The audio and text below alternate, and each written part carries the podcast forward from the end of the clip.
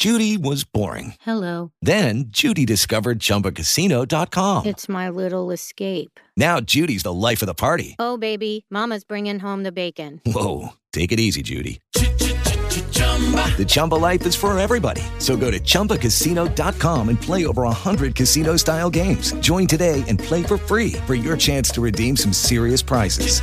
chumba ChumbaCasino.com. No purchase necessary. Void where prohibited by law. 18 plus terms and conditions apply. See website for details. With the Lucky Land slots, you can get lucky just about anywhere. This is your captain speaking. Uh, we've got clear runway and the weather's fine, but we're just going to circle up here a while and uh, get lucky. No, no, nothing like that. It's just these cash prizes add up quick. So I suggest you sit back, keep your tray table upright, and start getting lucky. Play for free at LuckyLandSlots.com. Are you feeling lucky? No purchase necessary. Void where prohibited by law. 18 plus terms and conditions apply. See website for details. Naciónpodcast.com te da la bienvenida y te agradece haber elegido este podcast. Buenos días, Madresfera. Dirige y presenta Mónica de la Fuente. Buenos días, Madre Esfera. Buenos días,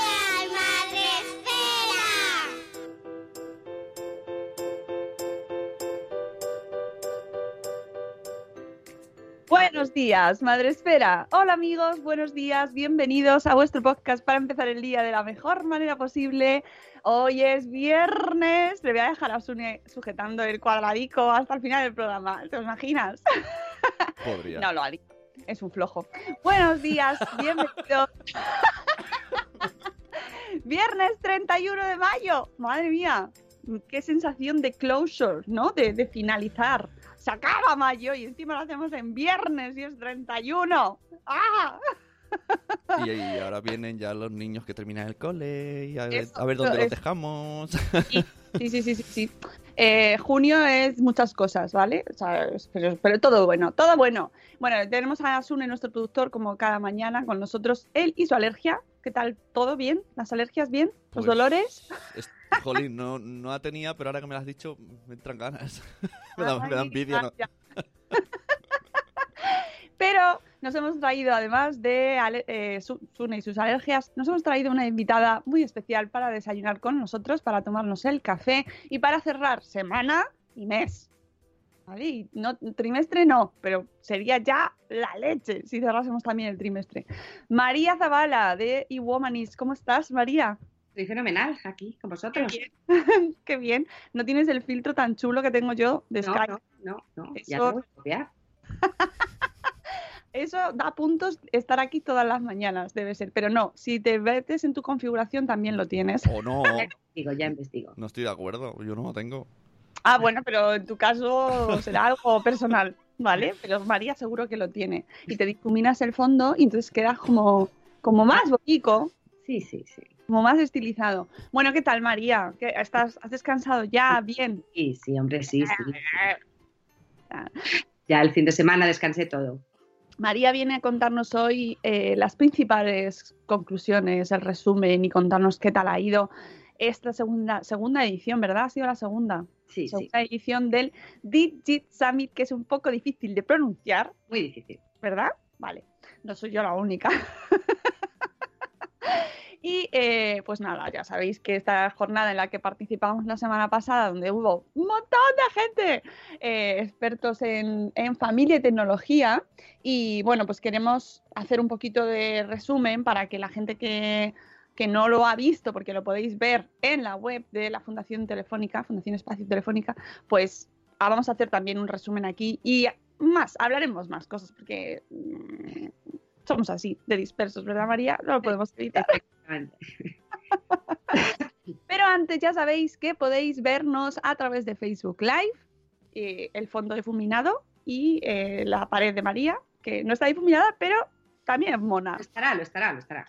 No pasa nada, se difumina. Eh, no, no, además no tiene gotelé, no, no hay gotelé, ¿no? No, No veo yo. no. Es Oye, oye, lisa, oye. bien. Yo he pasado toda mi adolescencia durmiendo con la cabeza apoyada en gotelé y anda que no cuesta luego despe- despegarse. Yo no sé si, Espera. no Es sé como- si os pasa, pero yo, yo siempre he vivido con gotelé. El gotelé y yo éramos uno. Todas mis casas gotelé, siempre. Y entonces, en el techo, cuando te acostabas, yo veía siempre figuritas. Ah, ¿No os bueno, pasaba sí, que veíais? sí. Como Bueno, las nubes, como las nubes, estás Sí, mirando como siluetas. Sí, pero sí. claro, las nubes varían un poco, ¿no? Porque se mueven, pero el gotelé no. Tiene vida propia, ¿eh? Porque yo he visto muchas cosas diferentes según. Yo creo que Claro, es el según donde ¿no? Sí. Pero el gotelé tiene su esencia, su vida y hay que contarlo. Bueno, eh, sabéis que la, el la población, el grueso mundial del- de, de todos nuestros escuchantes están en Spreaker. Aparte de la gente que va, se va pasando por Facebook Live para ver si la pared del fondo de María no tiene gotelé o si la tiene, pues el resto están en Spreaker.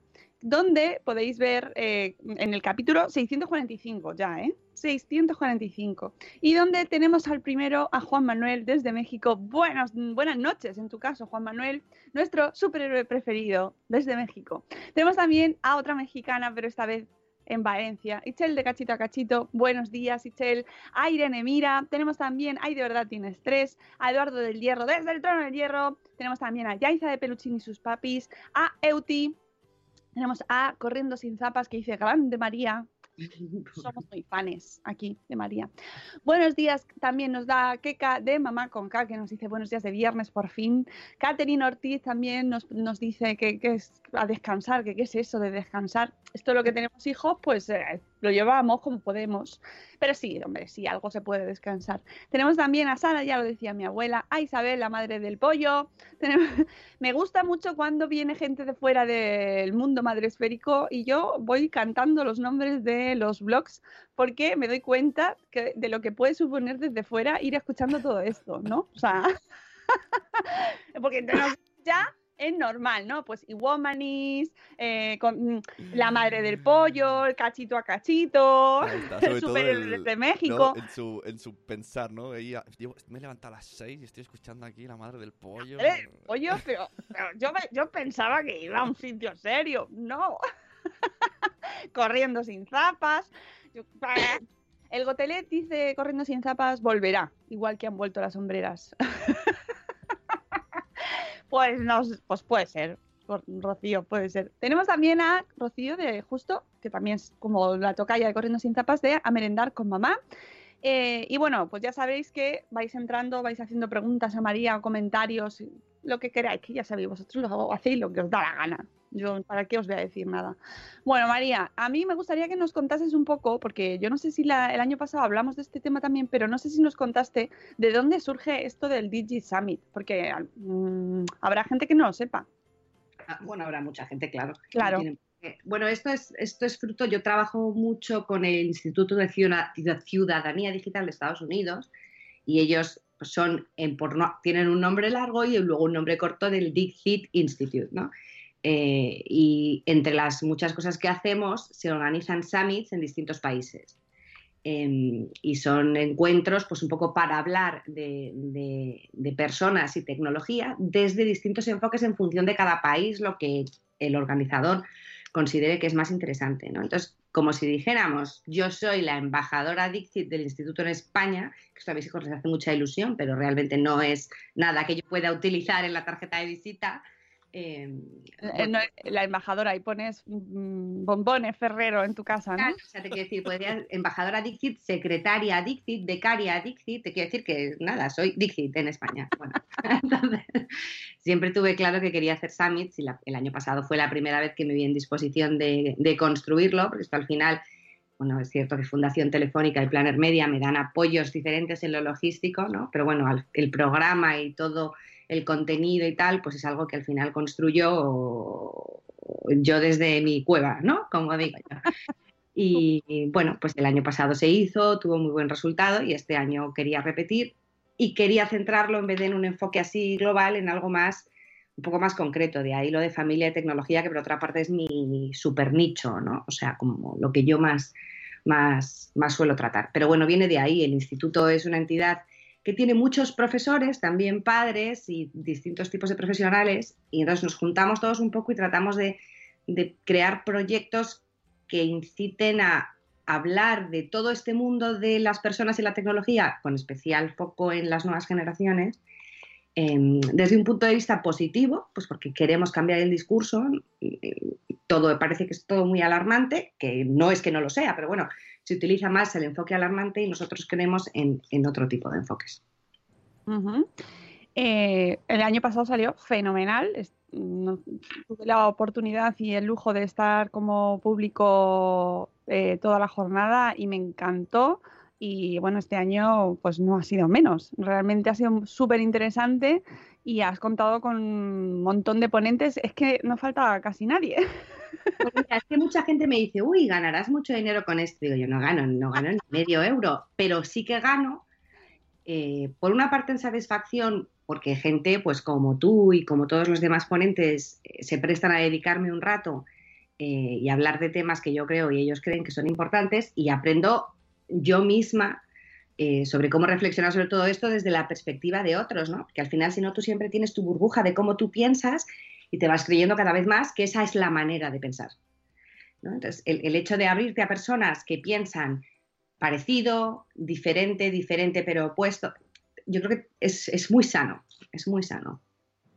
La verdad es que sí, y es un placer porque escuchar a gente eh, que, desde tantos mm, sitios diferentes, ¿no? Desde tantos, desde tantas perspectivas diferentes. Bueno, te diré que yo eh, me, mm, la semana que viene, la semana que viene, sí, la semana que viene viene Laura Cuesta. O sea, que bueno, te ha abierto agenda, cosa que está Efectivamente, efectivamente. Y por supuesto tuve el placer de ver a Borja Suara, por ejemplo, ¿no? A, grandes conocidos y amigos a los que eh, admiro ¿no? Y que ver, veo todas las mañanas a las 4 de la mañana cuando se levantas de hombre en Twitter y luego pues tener la oportunidad de verle aunque sea un ratito y escucharle pues es un lujo y un placer. Eh, que creo que no debéis perderos, insisto, lo tenéis en, en la web de Telefónica. Y en la web de la SAMI. En la web de la SAMI también. ¡Ah! Vídeos y las fotos. ¿Qué fotos, amiga María? ¿Qué fotos? las fotos que no has abierto tu mail porque te las he mandado todas. O sea, que... Claro que, eh, que, he, abierto mi mail y las he descargado y las he visto y he dicho, hmm, qué bien. Porque además el equipo de fotógrafos, eh, de hecho, este muchacho ya le conozco porque es el que nos hace también de vez en cuando las fotos en el espacio Madrefera. Y de cuando le vi ahí dije, ¡ay, te conozco! O sea, saca lo mejor de uno. Sí, son más majos. Bueno, a mí me gustaría que nos dijeras un poquito así de, las ponencias que tuvimos. Bueno, la primera fue más centrada en preocuparnos. Claro, la primera era un poco tratar de poner sobre la mesa qué es lo que nos preocupa. Y por eso los que estabais en ese panel estabais por vuestro trabajo, la mayoría, pero realmente porque todos erais padres o madres. ¿no? Eh, y padres o madres de niños eh, en distintas edades. Algunos los tenéis pequeños, algunos los tenéis medianos y algunos los tienen todos adolescentes. ¿no? Entonces, esto nos permitía poner diferentes inquietudes eh, en el panel y, compartirlas. ¿no? Entonces, yo creo que lo principal de ese panel, la principal conclusión es que nos preocupan muchas cosas, que para todos son fundamentalmente las mismas, es decir, nos preocupa el tiempo que pasen y cómo eso les afecte, nos preocupa que no descansen precisamente porque no sepan parar, nos preocupa que se expongan a relaciones eh, negativas, nos preocupa que, mm, que, se lo crean todo. tenemos todos las mismas, las mismas preocupaciones, nos preocupa el ejemplo, ¿no? Creo que, que nosotros damos. Creo que una de las principales aportaciones del panel fue también que reflexionasteis sobre qué estamos quizá haciendo mal los padres y qué estamos, y qué estamos haciendo bien. Eh, ¿no? Que es algo que nunca se dice porque los padres, especialmente en este campo, lo hacemos todo muy mal. Y sobre todo las madres, las madres todo. Esto es un horror, ¿cómo lo hacemos? Que no es que yo esté en desacuerdo, nos equivocamos en muchas cosas, ¿no? Pero bueno, como siempre digo, no, no entiendo qué eficacia tiene ir todo el día con la fusta diciéndole a los padres lo mal que, está, que estamos haciendo las cosas, ¿no? Creo que hay que llamar la atención pero no castigar permanentemente. Eh, pero bueno, creo que el panel demostró que las, que las preocupaciones son las mismas y que en el fondo son preocupaciones que tienen mucho que ver con lo que también nos preocupa en nuestro propio uso. A nosotros también nos cuesta parar, a la mínima que te distraes miras el móvil, a la mínima que no piensas eh, te pasas el día contando algo o mirando lo que cuentan los demás en redes sociales y las usas. Em, también te preocupa que te timen, que te engañen, no siempre sabes qué te puedes creer de todo lo que ves online. O sea, muchas de esas preocupaciones las tenemos también sobre nosotros mismos. Em, y creo que la conversación en ese sentido fue muy interesante precisamente por eso, porque al final puso el valor en la, en la persona que está utilizando tecnología, no en la tecnología per se y lo que ella representa como elemento que interfiere con nuestras vidas. Justo lo que, relacionado con lo que decías de lo que compartimos y tal, es que tenemos muchos ejemplos. Ayer se compartió, por ejemplo, desde el mundo, el mundo publicó un estudio que ha hecho la OCU eh, sobre protectores solares, eh, alertando sobre dos, dos marcas, eh, diciendo que no tenía el SPF, FPS, FPS, SFP, bueno, estas letras que usan para la protección, que no tenían el FPS o, eh, que marcaba el bote, ¿no? O sea, que ponía 50 más y luego en realidad era menos, era un 15. Y eh, todos, todos dijimos, ¡Hala, hala, hala, hala, hala! Que además lo pone el mundo, ¡Hala! Todos compartiendo, compartiendo, en los grupos, lo he visto ya por WhatsApp, y inmediatamente después, pero un ratito después, ya empezaron las respuestas de, de Ciencia, de, de, eh, teníamos también a Boticaria García también hablando sobre ello, comentando que mucho cuidado con, lo, que, con esa información porque el estudio de la OCU no estaba contrastado. Bueno, conclusión, compartimos rapidísimamente, pero nos cuesta mucho eh, esperar y ver y, mm, buscar un poco el, ¿no? Eh, qué está pasando ahí detrás. Pero todos, porque el mundo tampoco lo, o sea, todos, todos. Obviamente es mucho más difícil cuando un medio de comunicación oficial, como si dijéramos, se hace eco de, una información y los medios también son susceptibles de equivocarse, ¿no? Pero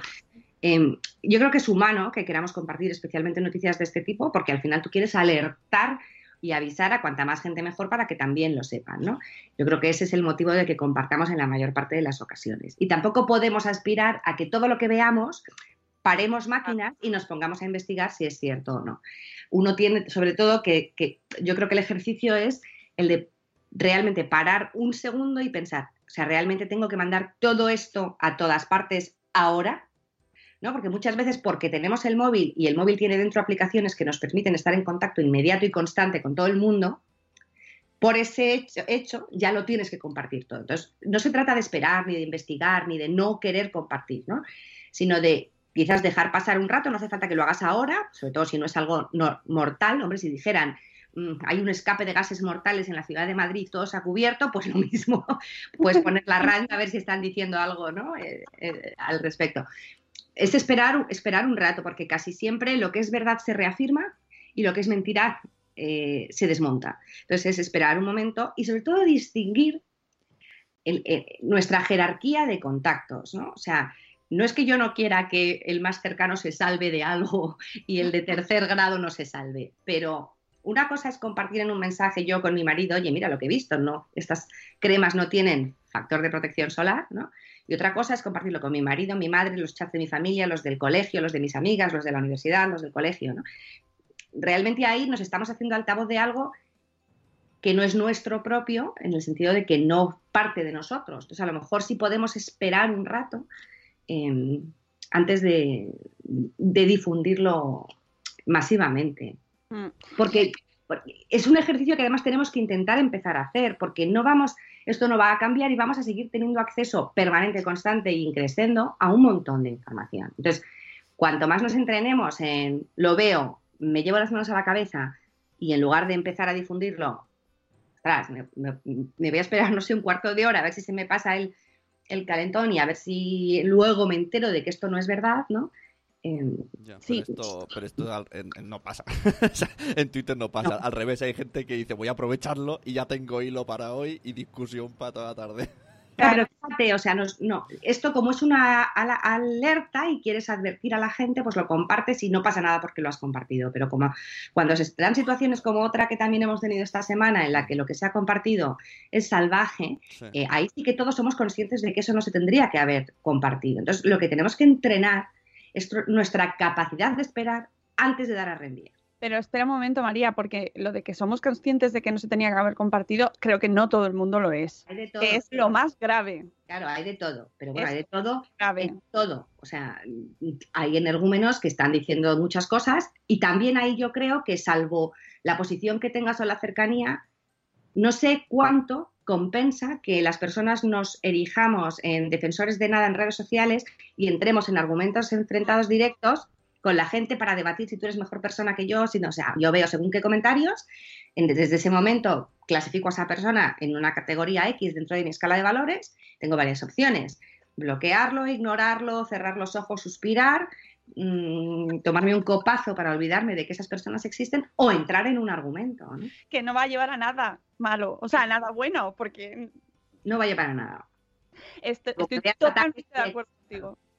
Pero, pero pero para mí de, lo que de esta segunda mm, eh, de este segundo ejemplo tristísimo y dolorosísimo porque me parece terrible eh, lo más grave es ver pues eso que, que se sigue victimizando o sea culpabilizando a la víctima y defendiendo pues oye que oye que no pasa nada eh, que, la gente lo comparte porque eh, eh, se ha compartido primero. Se grabó, y porque ella se grabó es culpa suya. Claro, entonces que si ella no lo hubiera hecho, pues que mira, que la culpa es suya.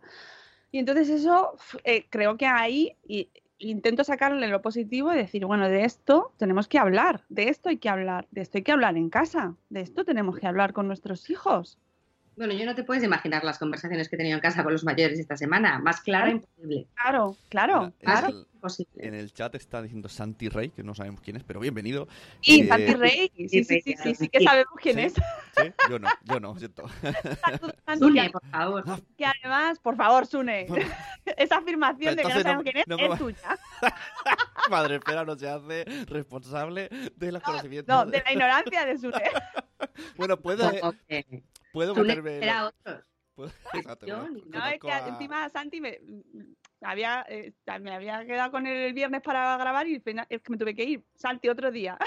Bueno, la cuestión, Santi Rey, que conoce todo el mundo menos yo, nos hace alusión a la, al anonimato en redes sociales. Y me acuerdo que en una fundación estaba Antoine y nos dijo una frase que esto ya yo le doy vueltas, que debería de pedir eh, las redes sociales identificación y DNI, ¿no? Como primero identifícate bien para hacerte un usuario y a lo mejor habría menos problemas y menos gente que se metía así a lo loco. Otros sí, porque otros han salido tan en la tele. Sí, pero, es decir, a mí me hace mucha gracia. Em, mm, esta semana hemos tenido esta situación y también ha, surgido un nuevo tema de adolescentes en, creo que es Granada, que están jugando a una, una estupidez que consiste en, en, ahogarse, ¿no? Para quedarse momentáneamente sin oxígeno, lo graban y lo comparten también por WhatsApp, ¿no? Estos retos, juegos virales Em, que todavía no se ha hecho viral, pero bueno, ya se ha detectado y se ha, se ha, generado cierta alarma para que los padres estén enterados, ¿no? Los chicos se colocan el brazo así para tapar, taponarse la entrada de oxígeno sobre el yugular, entonces pierden el conocimiento, se graban y lo comparten y es súper molón. Y me hace mucha, súper molón, irónicamente, quiero decir, que nadie me malinterprete. Em, pero se ha dado la situación de la empleada de Ibeco y se ha dado esta otra situación y a mí me hace mucha gracia, no divertida, pero me, me produce curiosidad cómo ante situaciones como estas dos, el análisis que hacemos es que no sabemos utilizar redes sociales, o ni los mayores ni los pequeños. Eh, yo no, estoy del todo de acuerdo con que WhatsApp sea una red social. WhatsApp es una app de mensajería eh, que te permite mandar un mensaje a mucha gente, pero estrictamente hablando de una red social, no lo sé. Pero bueno, sea lo que sea, no tengo claro que esto sea un problema de saber utilizar redes sociales.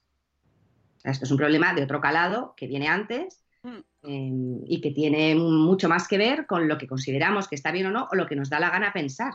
¿no? O sea, a mí me preocupa mucho más que los niños consideren que es divertido ahogarse.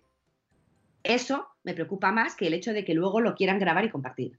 Y me preocupa mucho más que alguien considere una broma sin relevancia ver el vídeo íntimo de otra persona y pasárselo al amigo, eh, que el hecho de que esa persona después pueda tomar según qué decisiones, ¿no? Porque siente traicionada su intimidad. Entonces, no creo que sea tanto, no sabemos utilizar las redes sociales, es cierto que nos queda mucho para, por concienciarnos sobre el alcance de todo lo que hacemos online, ¿no? lo lejos que puede llegar algo o lo mucho que puede decir de nosotros.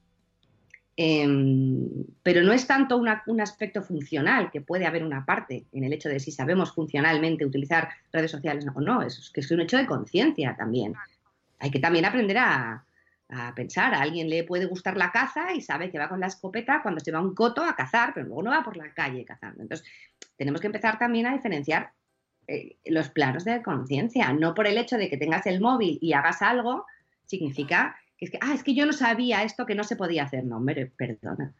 Mm, sí, estoy totalmente de acuerdo contigo. De hecho, la segunda mesa del Digi Summit eh, iba muy relacionada con, eso, ¿no? Cómo, cómo, los ocupamos, ¿no? Que es donde estaba Borja, precisamente Borja Suara, por ejemplo, y eh, se hablaba del tema de la legalidad, que además eh, es que es fundamental. Y ahora esta semana también hemos hablado de la legalidad, ¿no?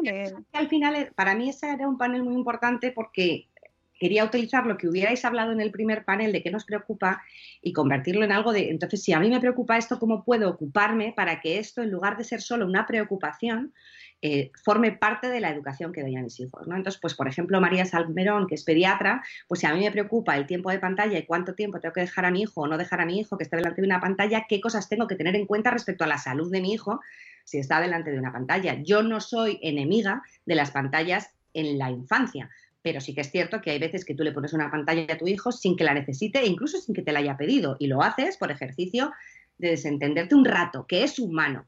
Y yo lo que digo es, si lo vas a hacer, que tampoco es el fin del mundo, que seas tú el que está decidiendo con conciencia que lo estás haciendo y, para que luego el niño tenga otro tipo de actividad. No sé si me explico. Sí, sí, sí. Ah.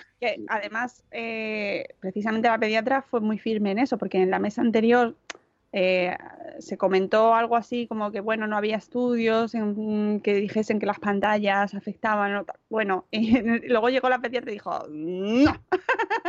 Estudios hay de muchos tipos, lo que sí que es cierto es que no puede haber estudios con una trayectoria larga en el tiempo porque no llevamos 30 años con niños expuestos a pantallas. O sea que, en primer lugar, la evidencia es determinada en el tiempo. Por otra parte, la evidencia científica que hay no es como la de un ensayo clínico que tienes un tratamiento y luego un placebo que no es nada. Y entonces puedes decir realmente asociar un resultado positivo a un tratamiento versus nada. Tampoco tenemos, porque tú, el placebo en este caso, o la comparativa, sería decir, tener a un niño dos o tres horas delante de una pantalla o tener a un niño 48 horas delante de una pantalla. Como nadie le va a poner 48 horas, eh, la, comparativa em, nunca es eh, casi nunca es causal, es decir, no es a más tiempo de pantalla la, consecuencia directa de esa pantalla es que el niño se haga tonto. No, lo puedes relacionar. Parece ser que a más tiempo de pantalla el niño le cuesta más concentrarse, el niño le cuesta más prestar atención, el niño le cuesta más descansar, suele ser relacional.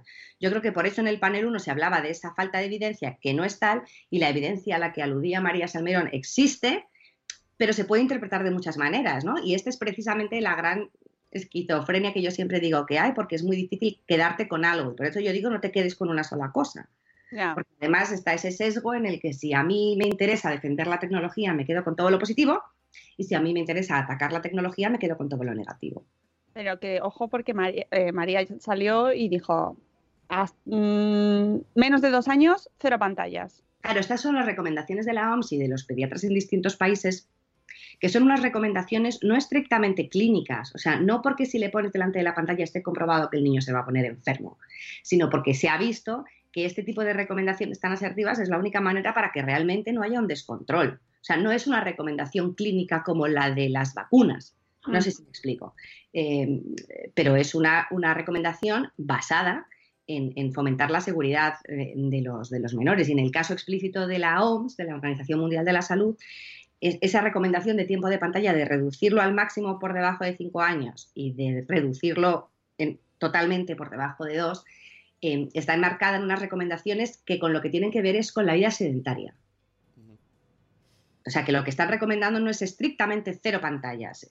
Lo dicen, pero lo que te están diciendo es no tengas a tu hijo sentado hasta los dos años en una hamaca viendo un vídeo. O sea, haz más cosas con el niño porque el niño necesita interacción. Claro, porque no hay un tiempo eh, un tiempo mínimo de consumo óptimo. Es decir, como no se puede recomendar un mínimo de tiempo óptimo para niños de menos de dos años, lo que se hace es decir, no es óptimo y por lo tanto no cero pantallas. Claro, yo creo que da unas pautas. Los, pediatras americanos eh, eh, han, ido evolucionando también en este sentido y cuando antes hablaban de cero absoluto, pues ahora tienen en cuenta que puede haber distintos tiempos de pantalla.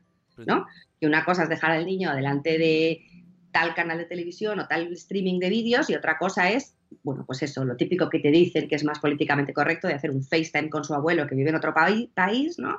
O de, pues no tengo ni idea, eh, eh, no lo sé, lo que sea. Pero claro, es mucho más difícil Em, dar estas alternativas concretas a los padres. ¿no? Entonces, de alguna manera, por poner herramientas, se, hace esa recomendación. para mí el problema está en, el hecho de que si em, tú simplemente eh, reduces el tiempo por debajo de unas edades o lo eliminas, pero luego no das unas pautas progresivas para ir incorporándolo de una manera, digamos, inteligente conforme crecen, entonces la recomendación se queda como a la mitad.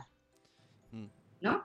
O sea, eh, estamos diciendo que por debajo de los 5 o 6 lo menos posible y tal, y, que, y después incluso también, ¿no? Incluso los adultos, pues cuanto menos eh, pantallas utilizáramos todos, pues mucho mejor. Y bueno, pues es cierto, si vas a estar 20 horas mirando una pantalla, pues a lo mejor no es lo mejor del mundo, pero vamos, estamos todos los que trabajamos en oficinas mirando pantallas muchas horas em, y nadie lo considera tiempo de pantalla, porque estás mandando mails, haciendo una presentación, cosas de trabajo, en fin, lo que sea, ¿no? O gente que programa eh, páginas web o videojuegos o yo qué sé.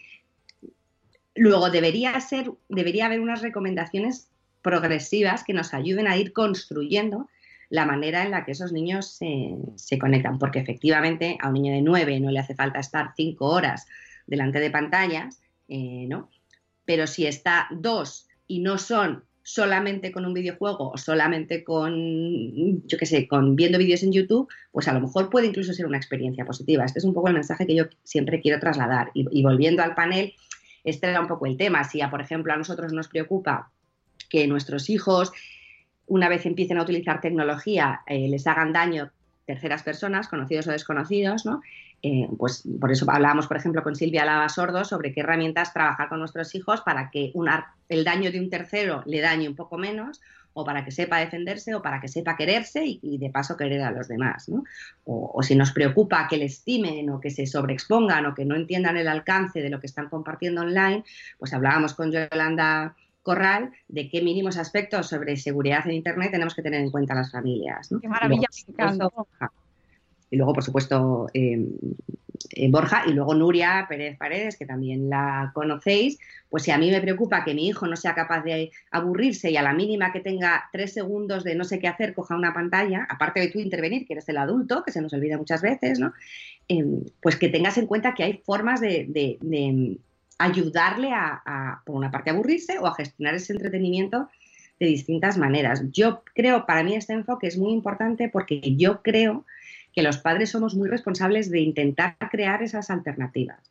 No es fácil, eh, a veces lleva tiempo y lleva un esfuerzo, pero también es cierto que los padres conseguimos tiempo y esfuerzo para otras cosas. Entonces, eh, yo creo que es fundamental parar este, este, ciclo de qué malo es todo esto y qué infancia tan horrible están teniendo nuestros hijos por todo esto que ha pasado y, y, convertir eso en, a ver, bueno, estos tiempos son los que son, yo no me resigno y como no me resigno, ¿qué puedo hacer para que el tipo de vida digital que hagamos en casa y que hagan en concreto mis hijos no sea el de los titulares. Si yo no quiero estar todo el día preocupada por esto, ¿qué puedo hacer para fomentar otras cosas? Que no mm. necesariamente tienen que ser cero tecnología, también entender. Totalmente. me gusta mucho luego el, siguiente, la, la, charla que hubo, que mira lo que tengo aquí, que es una maravilla. el libro de e-Rules, iRules, mm. que estuvisteis allí a Janelle Barley. Janelle Barley Hoffman. Sí, yo con Janelle llevo colaborando muchos años em, y, me leí el libro pues cuando salió y personalmente creo que es de los pocos libros que hay sobre estos temas realista. Es maravilloso. Sí, yo, yo he leído, no sé si todo lo que hay, pero la mayoría. Y cuando a mí me dicen simplemente fomenta la, pues para evitar que tu hijo le hagan ciberacoso, fomenta su autoestima. O para evitar que tu hijo se enganche a las pantallas, sal a pasear. Bueno, para mí esto no es un libro realista, ¿no? Eh, porque, porque influyen muchas más cosas, yo creo. Y yo creo que el enfoque de Janel eh, es positivo porque te habla desde la relación cotidiana de una familia, te habla desde el realismo, que no la ingenuidad, Em, y te habla de, los valores como familia y de las conversaciones que es importante tener en casa para que tus hijos, que es lo que yo decía esta semana en un post a partir de lo de Ibeco, ¿no? O sea, si es que el, tema no es solo decirles eh, qué no quiero que hagas en Internet o qué es lo que no me gusta de las cosas que hacen mal los que son de tu edad en Internet, sino a lo mejor también qué es lo que me preocupa del mal ejemplo que damos los adultos, o qué es lo que me preocupa de cómo está la sociedad, o qué es lo que me preocupa de cómo funciona la tecnología que estás utilizando. Es que son conversaciones muy diferentes. ¿Qué tipo de persona quiero yo que sean mis hijos? Con o sin móvil, con o sin móvil, con o sin redes, con o sin Fortnite. ¿Yo qué tipo de persona quiero que sea mi hijo? Es que no estamos hablando de esto y precisamente la Summit es un encuentro para hablar de esto. Yo qué tipo de persona quiero ser o quiero que mi hijo sea en un mundo en el que hay tecnología. Pues, pues una persona que, habiendo toda esta tecnología, tenga unas determinadas características al usarla y al no usarla. yo recomiendo mucho este libro eh, que surge además de eh, bueno, un contrato que esta madre decide eh, establecer con su hijo al darle su primer teléfono móvil. Y en qué consiste, cómo lo negocian y tiene muchísima sensatez. A mí me, ha gustado mucho, me parece... Ella, de alguna manera, lo que siempre cuenta es que, escribir estas normas, eh, que ya no, no, tenía un blog ni nada, escribió las normas en su casa, ¿no? Por una parte era para poner unas normas de uso del móvil y de comportamiento como adolescente para su hijo, pero también fue un proceso interno para ella para pensar cómo quería que se fuera introduciendo la tecnología en su casa en cuanto al móvil de su hijo.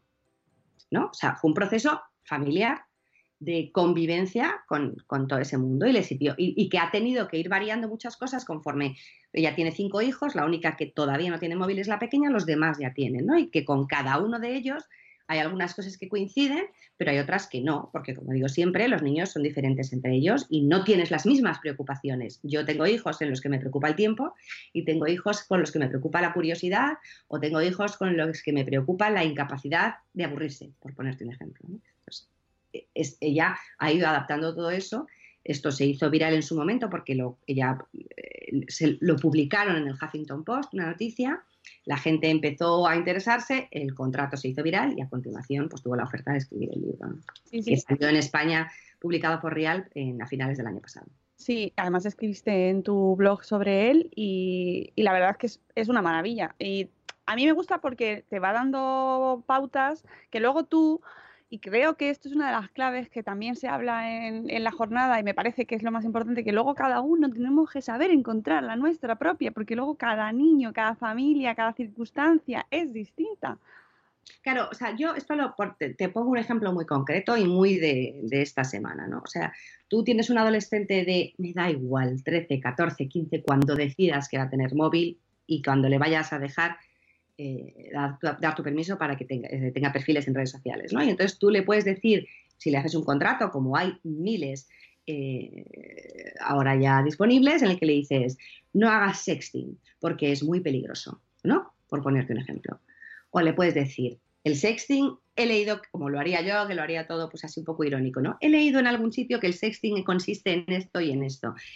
Pero de lo que hablarías con tu hijo es de relaciones afectivas porque tú no solamente le, le, tienes que decir no compartas, o sea, no te grabes y luego lo compartas y luego se lo envíes, porque puede ser que alguien lo utilice en tu contra y entonces te metes en un lío de la pera. O sea, el tema es cómo quieres vivir tus relaciones, en qué condiciones querrías registrar esa situación íntima que estás viviendo y en qué condiciones necesitarías mandarle ese contenido a tu pareja. Mm, ¿Me explico? Porque creo que es un enfoque primero más educativo y del que se puede aprender realmente algo o sea, esta chica eh, de esta semana se grabó y hay gente que, bueno, considera que ella es responsable por grabarse. Pero es que yo en mi intimidad podré hacer lo que considere, o al menos este es un mensaje que yo sí que quiero que mis hijos tengan. ¿no? Porque si no, me parece muy inconsistente y muy incoherente con muchas otras cosas que les decimos. El tema es, esto va en línea con qué tipo de relación que tú tienes con otra, persona, ¿no? O sea, o cuánto puedes fiarte de según quién, o te puedes fiar para contar un secreto, pero no para mandar según qué contenidos. Al final lo que nos pasa es que pasan situaciones como la de esta semana, entonces tú llegas a casa y le dices a tus adolescentes, pero fíjate, es que es verdad que no podéis hacer esto, es que esto es muy peligroso. Y por lo que es peligroso, estrictamente hablando, es porque hay malnacidos que lo reciben y lo comparten. O sea, no sé quién fue el emisor uno pero el emisor, bueno, el emisor uno parece que fue el ex, ¿no? Pero no hay, o sea, lo que tiene que haber es alguien que cuando lo reciba diga, pero ¿qué me estás mandando, colega? Ah, esa es la... Esta persona la conozco, ¿qué me estás mandando? Hmm. y cortarlo ahí. Entonces, no es solamente un tema de lo peligroso que es la práctica del sexting, que es arriesgado, como muchas otras prácticas íntimas, ¿no? Es, es el tema de eh, cómo son las personas que nos rodean. Claro que más allá de las relaciones eh, personales que estableces en función de una y otra, y eso es un acuerdo privado, personal, y que hay que explicarles a los niños cuando van creciendo, según su edad. Claro, claro, cómo claro. lo pueden ir estableciendo, con, eh, que ahí es donde nosotros tenemos un papel fundamental, y luego, por otro lado, explicarles eh, eh, cómo funciona también el mundo de las redes sociales, ¿no? Y los riesgos que existen también ahí. Claro, que existen en la mayor parte de las ocasiones no por las propias redes sociales, sino por la reacción de sus usuarios. Porque al final las redes sociales que, que tiene personas. Claro. Con DNI o sin DNI, Sune. Da igual, porque al final Es verdad que al ser anónimos nos cuesta todo muy poco. Pero en este caso concreto de esta semana nadie era anónimo. La gente tenía un los móvil, demás sabían quién era y se ponían a compartir. Y ahora está todo el mundo muy compungido. Entonces, hay- no sabemos utilizar esto. Bueno, ¿cómo que no sabemos? ¿No sabemos cuándo estamos pasando algo que es íntimo? Ah, Es que, es que lo de los grupos de WhatsApp, es lo de los grupos de WhatsApp, que al final eh, todos conocemos grupos en los que se comparten cosas que haces, bueno, esto que se está compartiendo, bueno, y te callas. Y no Claro, yo, por ejemplo, mi hijo mayor tiene 15, recibe muchas cosas en su grupo de WhatsApp, en sus grupos de WhatsApp, ¿no? Y yo de lo que tengo muchas conversaciones con él es, ¿qué es una broma? Y qué ya no es una broma. Es que a lo mejor esta es una conversación que tenemos que tener. Claro. No, sí. si es que es broma, pero ¿es, broma? ¿Cuándo deja de ser una broma?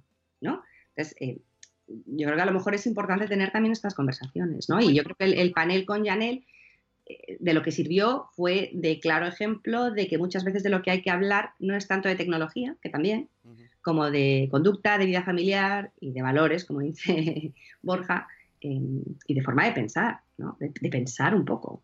Mm, Sí, no, está claro que al final separar la tecnología de, de, otro tipo de cosas es muy complicado porque es verdad que si no hubiera la tecnología hay ciertas cosas que no pasarían, pero que al final lo que está de fondo es un comportamiento humano, ¿no? Que se ve exacerbado en muchas ocasiones por la, por la red, pero que al final lo que hay detrás es una persona. Sobre todo porque nos empeñamos en decir que la vida digital de los niños y nuestra son las redes sociales y el móvil. Y la vida digital y tecnológica de los mayores y de los pequeños son muchas más cosas. Si tú tienes a un niño eh, haciendo playlists en Spotify para oír en un viaje, ahí no hay redes sociales ni interacción con terceros, ¿no? Si tienes a tu hijo cogiendo fotos y haciendo un PowerPoint, como dije yo en ese panel, sobre figuras de Lego, no hay redes sociales, no hay interacción con terceros. O sea, es que hay muchas, o sea, yo hago, hay, hay muchos entornos digitales en los que no hay basura, en los que hay muchas cosas positivas y mucho aprendizaje. El tema es, pues cuando las personas paralizan pensamiento, entonces actúan por impulso. Sí, que, que por otro lado también está incentivado por las redes porque se premia ese, ese comportamiento y todos ayer compartimos la noticia del mundo y...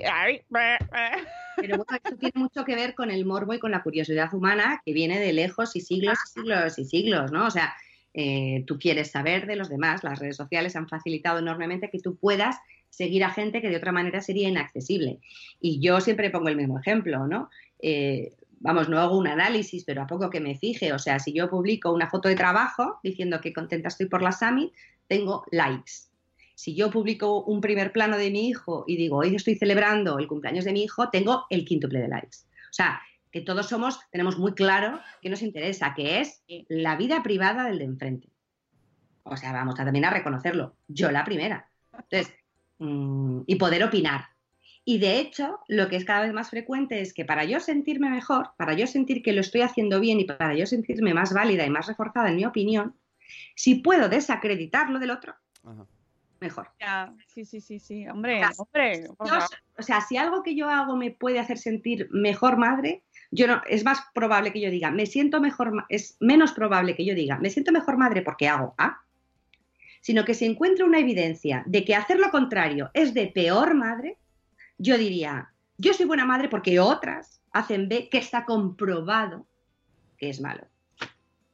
Y esto no es nuevo ni de redes sociales, ¿eh? que por ejemplo con la maternidad y la lactancia artificial o materna, lo ha habido años y años. No, no, que si llevamos, llevamos toda la vida. Esto ha pasado siempre.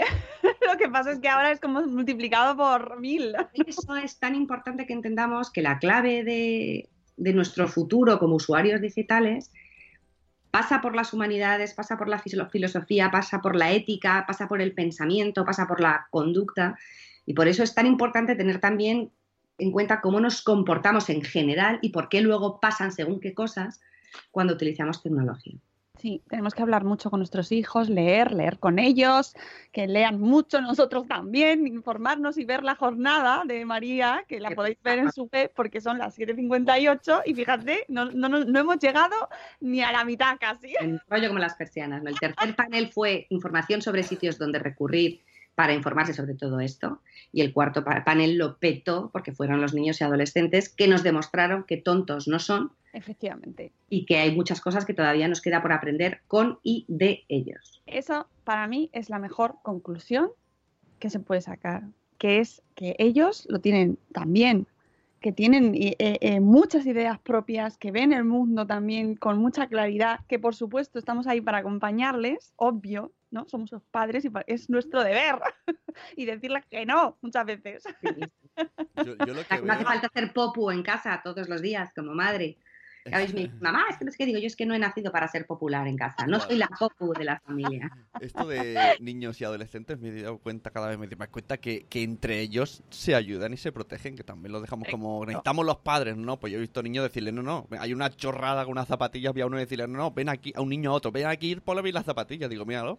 o sea, que- Claro, bueno, en este panel les preguntaron por gente a la que admiran y alguna habló de una influencer y los otros hablaron de gente que algunos adultos que estábamos allí no sabemos quiénes son. Claro. Y luego les preguntaron qué consideran que es para qué, pa- qué consideran ellos que es el éxito y dieron unas definiciones que a lo mejor algunos adultos no nos hemos planteado. Ajá. Pues, Pues- tontos no son, o por lo menos no todos. Sea, meterlos a todos en un saco de generación perdida, por tanto el día pegados a una pantalla me parece injusto. Ah, y que luego digan, no, es que esos no son ejemplos. Bueno, pues es que hay muchos niños que tienen, la- que, que de verdad que, que sí, que, que claro que sí, igual que hay adultos, que claro que sí, que no somos pues, una humanidad perdida, aunque lo parezca a veces. Yo creo que es por eso el mensaje de la Summit es mejor mantener la esperanza porque si uno tiene esperanza en que se puedan hacer las cosas bien, seremos capaces de encontrar más herramientas y tener más disposición para intentar hacerlas bien. Mm, Sí, os lo recomiendo. Tenéis toda la jornada disponible para que podáis verla y aplaudir a estos muchachos ahí, bien. y sobre todo, sobre todo, sobre todo, sobre todo, hablemos con nuestros hijos. Que eh, es cierto que no podemos evitar todos los males del mundo, no podemos evitar lo que ha pasado esta semana con este desgraciado suceso, ¿no? Y, pero tenemos que hablar con nuestros hijos porque esto está pasando igual que están pasando muchas otras cosas, igual que tenemos que hablar de ecología, igual que tenemos que hablar de derechos humanos, de, de- de refugiados, igual que tenemos que hablar de todo, pues eh, utilicemos también lo que está pasando para generar esa conversación, ¿no? Que, No, porque Hay muchas veces que ellos, conforme crecen, sacan incluso las conversaciones. claro, Echemos esa oportunidad para abrir el espacio de conversación. son las 8.01, dale a la canción Sune que nos vamos a tener que ir. Buenos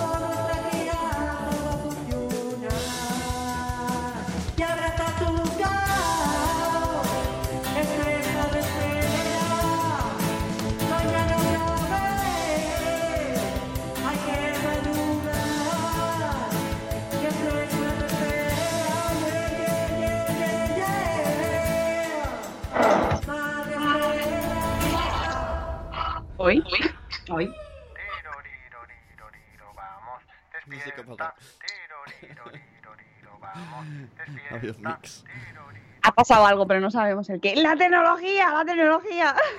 Se revela. Bueno, pues nada, que, qué maravilla escucharte, María, siempre. Da- nos encanta. Ya sabes que podemos estar hablando horas y horas contigo de este tema porque es infinito. Es infinito porque toca tantos aspectos y, y es tan apasionante. Muchas gracias, Santi. Programazo, que ya Sune ya sabe quién eres. Hombre, Es que sin foto no lo veía. Ahora pues ha puesto foto, ahora ya mucho mejor. Amigos, que me ha gustado mucho el comentario que dice Santi, que estemos hablando de este tema a las 7 de la mañana es muy buena señal, ¿no? Bueno, es que No es solo hoy, lo hacéis con mucha frecuencia con distintas personas y siempre es muy interesante, ¿eh? O sea que enhorabuena. María, gracias, María. Muchas otras personas que vienen a hablar de distintos aspectos del tema con vosotros. Mola. Sí, sí, sí, eh, eh, es que realmente es interesantísimo y creo que hay un montón de mm, aristas, de, de aspectos, de factores, que de todo aprendemos. A mí, yo soy una apasionada de escucharos a todos los que sabéis mucho sobre esto y creo que todos siempre sacamos algo positivo y algo que dice, ay, pues mira, hoy voy a hablar de este tema o hoy voy a coger un poquito menos el móvil, ¿no? Por ejemplo, hoy voy a cenar, voy a dejar el móvil apartado mientras cenamos. Mira, ya con eso hemos ganado algo. Y lo dices delante de los niños. Hoy voy a dejar el móvil porque me cuesta mucho dejarlo. Sí. Y lo voy a dejar, que es una distracción total todo el rato. Sí, y no, hago mucho autocrítica, ¿eh? Porque, y más los que trabajamos en este mundo digital y con redes sociales y tal, es como, bueno, pero es que yo trabajo en esto, y entonces no me voy a apartar de la pantalla nunca jamás, pero hay que hacerlo, amigos, hay que hacerlo porque al final eh, es tiempo que estamos ahí también dedicando y que no le estamos dedicando a ellos y ellos nos ven a nosotros. En fin, que es muy complicado, un resumen. pero que se aprende muchísimo de este tema y que seguiremos hablando de ello, porque ya os digo que la semana que viene, el viernes, tendremos a Laura Cuesta, que también fue ponente en- precisamente en mi mesa, pero el lunes vamos a hablar de otro tema totalmente diferente, que os va a encantar, que además a mí, me es que estoy encantada. Vamos a hablar de un proyecto que se llama La Escalera, que eh, están dinamizando escaleras de vecinos precisamente con tecnología, o sea, con, apps y... Bueno, bueno, es que me encanta. Y vamos a tener a Rosa, que es un- des- eh, precisamente responsable de este proyecto, que, a mí me, parece maravilloso que, están dinamizando, volviendo a retomar la vida que existía antes en las comunidades de vecinos, que ahora tú mm, prácticamente eh, te saludas en la escalera y te, te miran como diciendo, ¿me estás insultando? o qué?". No, antes había un poquito más de vida de comunidad y ahora no nos conocemos. Entonces están dinamizando las comunidades de vecinos de una manera muy maravillosa que os recomiendo que el lunes a las 7 y cuarto escuchéis con nosotros. ¿Tú lo conocías el proyecto de la escalera? Yo he oído hablar, he oído hablar, pero no he entrado a verlo, ¿eh? Bueno, pues el lunes nos lo van a contar y ya veréis cómo os va a gustar muchísimo, aunque solo sea por tener ganas de saber quién vive al lado. Porque es que hay veces que no sabes quién vive al lado. Curiosidad. ¡Hombre!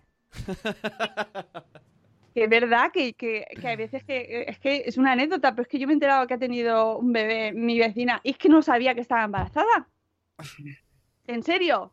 ¿No? Que te dice, que parece- puede parecer una tontería, pero luego dices, joder, es que no nos, o sea, no, no, no, no, no, eso no, que- no tenemos claro, vida de comunidad de En, vecinos. en todo este tiempo no lo has visto, ¿no? Claro. Bueno, no nos hemos visto, pero que es una pena porque luego en realidad sí se pueden establecer redes de apoyo entre nosotros, ¿no? Y, y se pierde mucha vida ahí. En fin, que no me quiero ya meter más en el tema del lunes porque ya hablaremos precisamente el lunes de esto, pero os emplazo para que eh, vengáis. Eh, María, muchísimas gracias por madrugar con nosotros. Volverás, ya sabes que tendremos otra excusa para llamarte, seguro pronto. que además tienes muchos fans por aquí, así que... eh, es mucha responsabilidad, ¿eh? Nada, nada, no, no lo es. Eh, amigos, descansad mucho este fin de semana. Eh, ahora os mando la newsletter diaria, ya sabéis que podéis suscribiros siempre desde la home de Madresfera, le dais ahí al link, suscribir y os mando cosas bonitas todos los días de lunes a viernes. Que eso, ¿quién lo hace? ¿Eh? ¿Quién lo hace? ¿Hacienda? No. Yo os mando cosas bonitas y no os pido dinero, gratis. Y encima podéis ganar dos lotes de productos de juguetes stacks. Así que eso no lo hace Hacienda tampoco.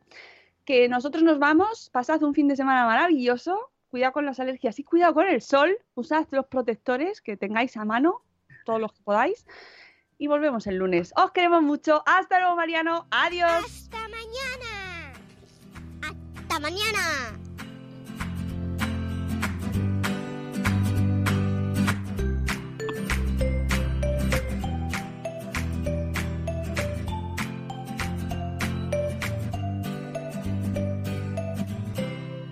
En Sherwin Williams somos tu compa, tu pana, tu socio, pero sobre todo somos tu aliado, con más de 6.000 representantes para atenderte en tu idioma y beneficios para contratistas que encontrarás en aliadopro.com. En Sherwin Williams somos el aliado del PRO.